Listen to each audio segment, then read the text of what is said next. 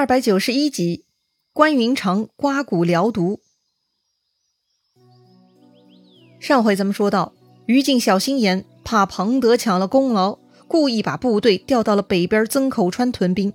结果呢，那个地方地势低洼，被关羽趁秋雨连绵季节搞了一个水淹七军，一举杀败于禁大军，几乎是全军覆没呀。于禁成了战俘，他贪生怕死，一个劲儿的求饶。果然求得暂时活命，被丢入了荆州大牢。而庞德正相反，他宁死不肯投降，却最后赢得了关公的尊重，好生给埋葬了。好了，援军全军覆灭，那樊城中的曹仁该咋办呢？曹仁看到樊城的城墙都被炮了，部将众人都劝他逃跑保命，曹仁也动心了，就准备船只想逃跑，但满宠出来劝谏，劝曹仁坚守。他还给了三条理由：第一，这个洪水会退走的，不会长期如此，不必因为洪水而惊慌；第二，守住樊城，关羽忌惮，就不敢侵犯北方的甲夏了；第三，如果丢掉樊城，那么黄河以南国土就丢光了。哎呀，这个满伯，您说的对呀！曹仁立刻醒悟过来，赶忙拱手称谢。可不是吗？樊城是非常重要的防守。一旦丢失，如何回去向魏王交代呢？于是曹仁骑着白马跑上城头，聚集众将一起发誓：大家受魏王之命来保住樊城。还有人敢说弃城而去的，就给我拖下去斩喽！本来想逃跑的众将看到此时此刻的情形，再也没有人敢唱衰了。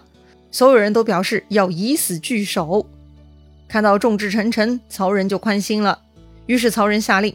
在樊城城头设置数百张弓弩，派军士日夜防守，不可懈怠。老幼居民全部出来挑土运石，抗洪抢险，修补城墙。果然呐，不到十天，水就渐渐退下去了。这曹仁算守住了樊城。虽然于禁他们没有能为樊城解围，但于禁他们确实吸引了关公的火力，也算帮到曹仁了。说回关公。自从将魏将于禁等人擒拿之后，更是威震天下，无不惊骇呀。关公自己呢，也更骄傲自满了。一天，二儿子关兴来军营探望关公，关公呢就写了一封文书，让关兴带着去成都拜见汉中王。什么文书呢？哎，关公呢向汉中王刘备报告水淹七军的胜利，哎，为这次战斗中立下军功的将领们求取升迁。啊，这个嘛，确实是领导应该做的事情哈，奖励要及时啊，所以关公要及时为手下兄弟们确认军功，争取福祉。关兴领命，带着文书就赶往成都去了。众将看到关兴走了，也都很高兴，想着不日就会传来封赏，全军士气大振，干劲十足啊。于是关公分兵一半去夹下，关公呢自己带另一半四面攻打樊城。这天。关公来到樊城北门，立马扬鞭，大骂城中鼠辈，问他们何不早来投降，还要等到什么时候？曹仁嘛，已经下定决心要死守到底了。这个时候看到关羽过来叫骂，曹仁也不出面答话，只吩咐弓弩手向城下放箭。正好这个时候，关公身上只披着护心甲，身上的绿袍也是斜着袒露着，估计那是秋老虎的缘故吧。总之，关公此刻的防护很差。结果，曹仁下令五百弓弩手一起放箭，顿时是箭雨如注啊！关公见状，赶紧勒马后退，但是躲闪不够及时，右手臂呢还是中了一箭，当即翻身落马。哈！关云长落马了，太好了！曹仁呢，立刻带兵冲出城来，准备趁乱捞点好处。还好。关平在场，关平呢把曹仁杀退，救回父亲，来到自家营寨。回到寨子，军医立刻帮关羽拔出手臂上的剑，但是没想到这个箭头有毒，关公的右手臂啊已经是又青又肿，不能动弹了。哎呀，这一下可麻烦了，看这个样子啊，这条手臂要废了呀，这可如何是好呢？于是关平与众将商议，不如暂时退回荆州，让关公好好调理养伤。但是关公不同意，他对退兵的想法是很生气呀。关公说了：“樊城就在眼前，如果能拿下樊城，那就可以长驱大进，直冲许都，然后剿灭曹贼，就可以安定汉室了。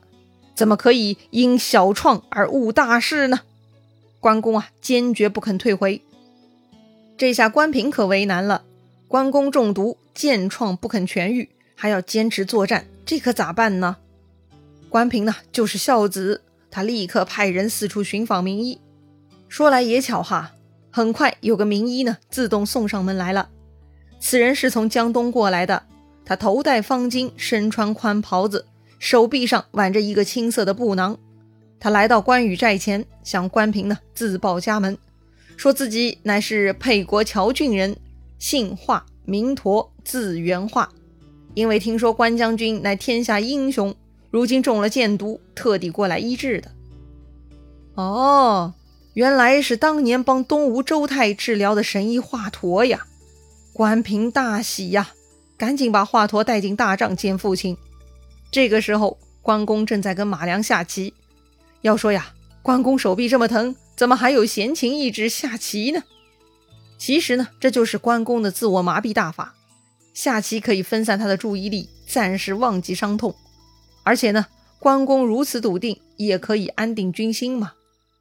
此刻听说神医华佗来了，关公也很高兴，立刻赐座赐茶。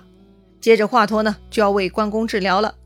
当时华佗让关公脱下衣袍，露出伤口，仔细一看，哎呀，华佗就知道了，这个箭头上抹着乌头之毒。直透入骨啊！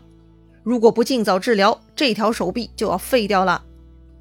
乌头是个什么毒药呢？乌头啊是个中药，很厉害。一般人只需要口服乌头碱三到五毫克就毙命了。哎呦，既然如此，那就赶紧治吧。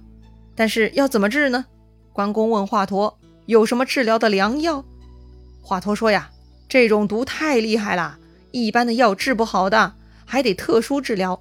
就怕君侯不敢尝试。哦，听华佗这么说，关公就笑了。关公说：“我视死如归，还能怕什么呢？你说吧，要怎么治？”哎，于是呢，华佗就介绍了，说呀，要找一个安静地方的木桩，在木桩上钉一个大铁环，回头请关公把手臂穿到铁环之中，用绳子绑住，然后再用被子蒙住关公的脑袋。这样才能治疗啊！哦呦，这是干啥呢？这是什么样的准备工作呀？但是呢，在华佗看来，只有这样准备好了，他才可以动手。具体而言，华佗呢会用尖刀割开关公中箭手臂上的皮肉，挖掉那些中毒的肌肉，一直挖到骨头，然后再刮掉骨头上的毒，清理干净之后再服药，最后呢再用针线将伤口缝好，这样才能根治啊！哎呦，我的天哪！这不就是一台外科手术吗？简单来说，就是要挖掉坏肉，刮掉坏骨头，然后上药再缝合。因为当时没有像样的麻药，所以华佗出了个主意，要用被子蒙住头啊，再把动手术的手固定在铁环内，以此辅助手术嘛。听完华佗介绍，关公又笑了。原来如此啊，那容易呀，何必搞什么柱子啊、铁环呢？直接动手就好了。华佗的方法嘛，在当时的人看来是很疯狂的，一般人都不敢尝试。没想到关公一口答应，而且还说不需要那些辅助。华佗也是吓了一跳啊。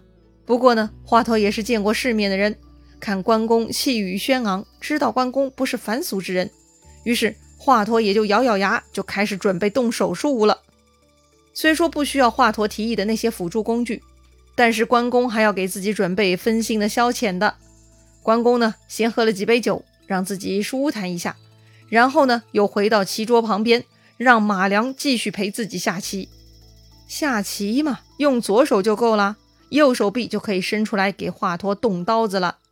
华佗手持尖刀，再让一个小校尉捧一个大盆子，等在关公手臂下面，用来接手术过程中滴落下来的血。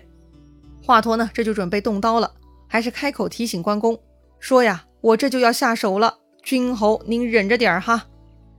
关公呢，捋了一把胡子，让华佗尽管医治。他说自己不比世间普通人，不怕痛的。OK 了，那华佗就动手了。华佗是很兴奋，这可是一台大手术，考验医生的水平呐。华佗呢，按照计划割开关羽的皮肉，一直往里头割，直到露出骨头。我的天哪，他的骨头已经变成青色的，发黑了。果然不出华佗所料，于是华佗就用刀开始刮骨头上的黑色，刮的是稀稀有声。哎，这种声音啊，让人听着很难受的，就像粉笔在黑板上的摩擦，又或者呢，是像小刀在石头上的摩擦。总之呢，磨得人心头难受，旁边的人呢都看不下去，听不下去了。目睹这样的手术实在是太恐怖了。但是关羽呢，他居然还在那儿喝酒吃肉，谈笑下棋呢，脸上完全没有痛苦的样子，似乎真的没有感觉到疼痛。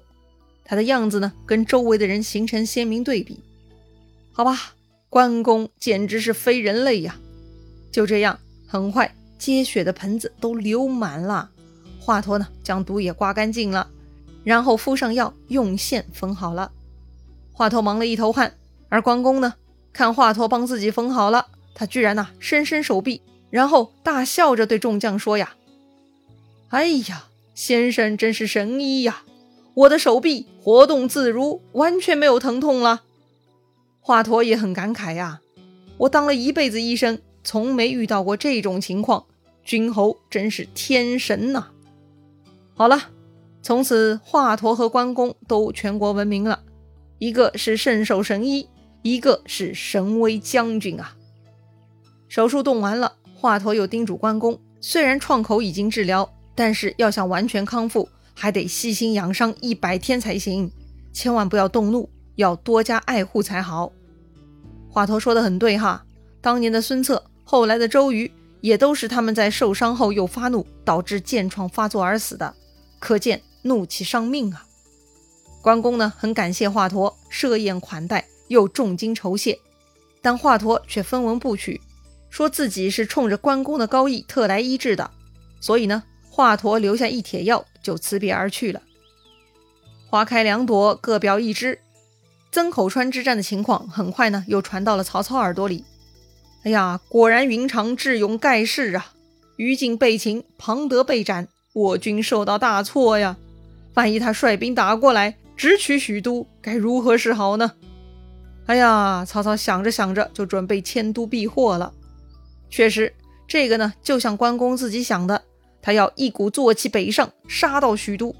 这曹操跟关公呢，算是想到一块儿去了哈。不过听曹操说要迁都，司马懿又站出来劝谏了。司马懿说呀：“于禁这些人被水淹，那是天灾，也无损于国家大计。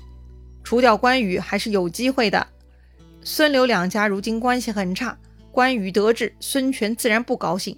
所以呢，大王还是要继续利用孙权。”让孙权想办法从后方进攻关羽，大王可以答应孙权，事成之后把江南之地分给孙权，给他一个名正言顺的。只要这么做，樊城的危难就可以解除了。哦，这个司马懿的话听上去很有道理呀。但是东吴有这个本事干掉关羽吗？如果可以，他们早干嘛去了呢？哼，精彩故事啊，下一回咱们接着聊。